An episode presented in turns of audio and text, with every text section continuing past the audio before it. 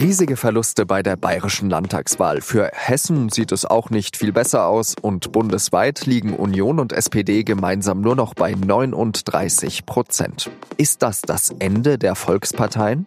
Das besprechen wir heute am Freitag, den 19. Oktober. Ich heiße Jean-Marie Magro und begrüße Sie ganz herzlich zum SZ Nachrichten Podcast auf den Punkt. Das politische Beben in Bayern ist nur ein paar Tage her.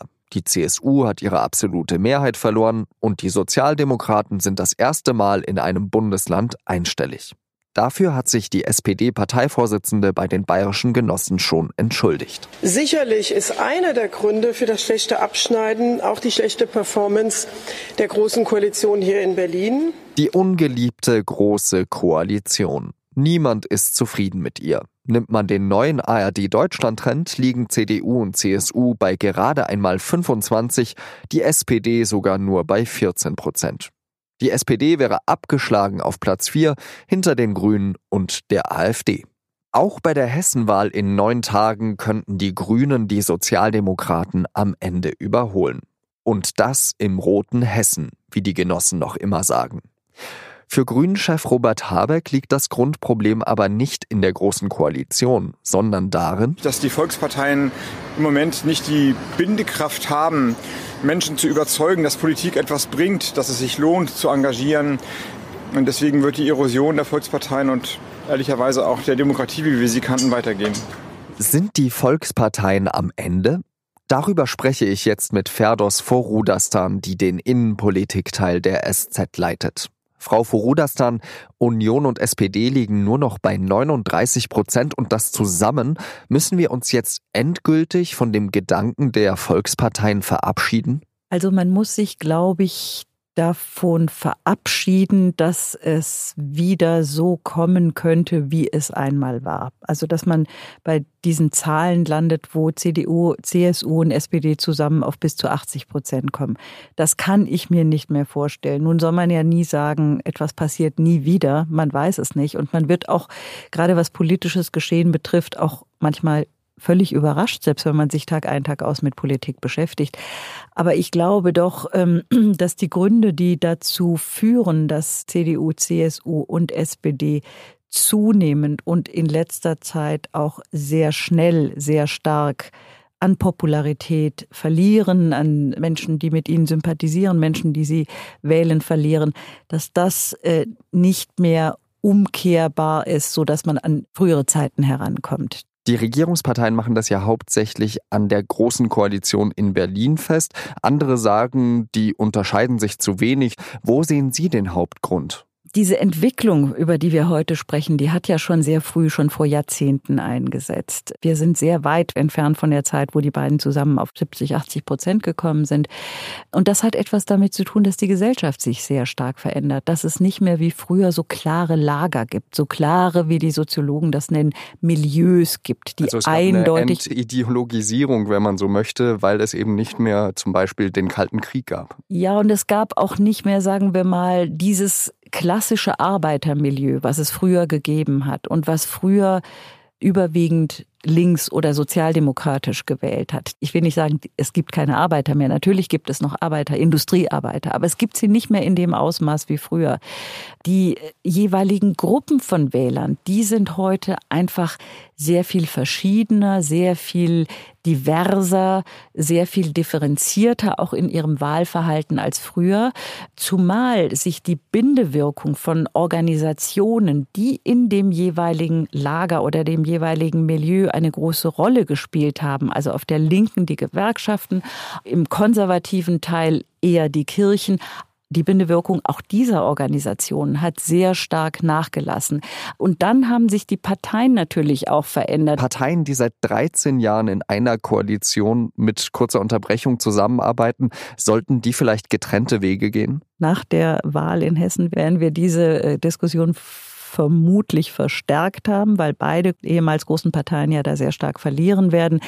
Wenn Sie mich jetzt fragen, was ich glaubte, was vor allen Dingen dem einen Partner der Großen Koalition, der schlechter dran ist, noch schlechter, nämlich der SPD, besser täte, so meine ich mittlerweile, dass ein Ausstieg aus dieser großen Koalition für die SPD besser wäre.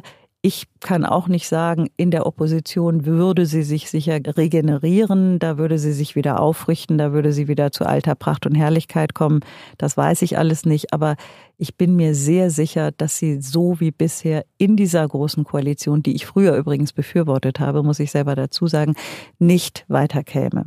Die Partei, die ja neben der AfD am meisten profitiert, äh, ist, sind ja die Grünen. Können wir vielleicht davon ausgehen in der Zukunft, dass es vielleicht nicht mehr die Ursprungsvolksparteien CDU, CSU und SPD gibt, aber die Grünen den Platz der SPD einnehmen wird?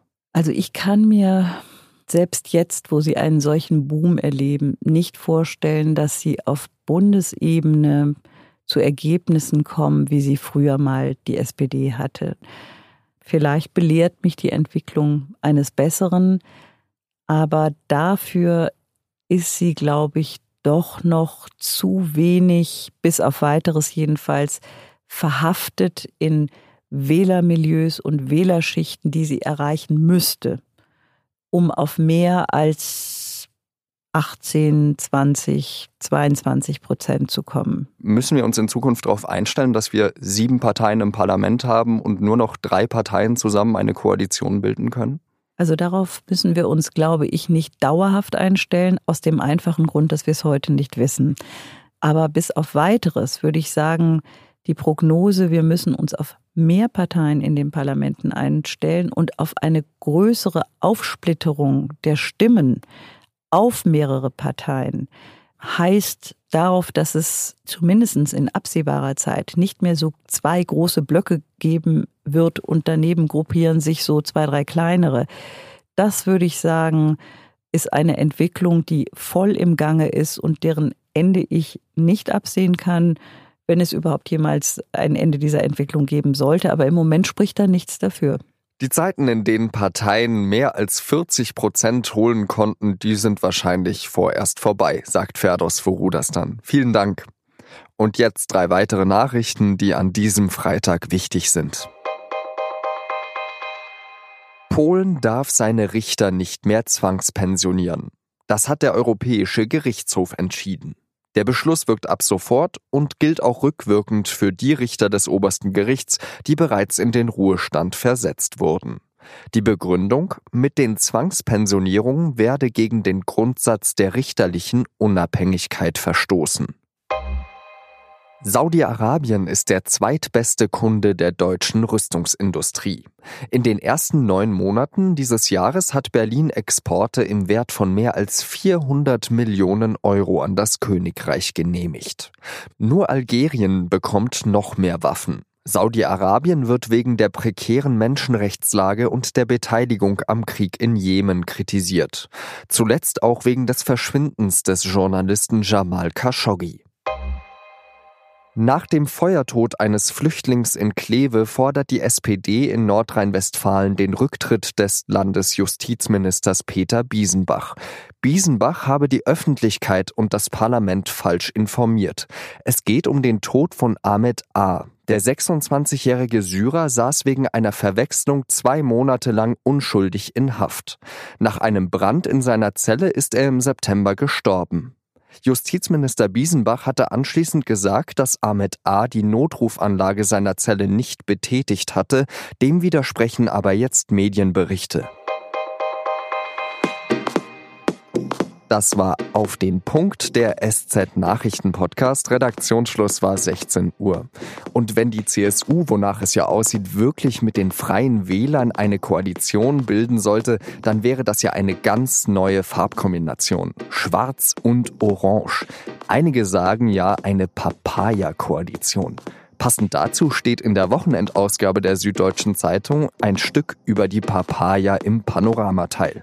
Wir in der Podcast-Redaktion sind ja eher der Ansicht, Spezi ist besser als Papaya. Den Text von Martin Zips sollten Sie natürlich trotzdem lesen. Außerdem gibt es am Samstag die letzte Podcast-Sonderfolge zur Bayernwahl. Viel Spaß beim Hören und beim Lesen. Adieu.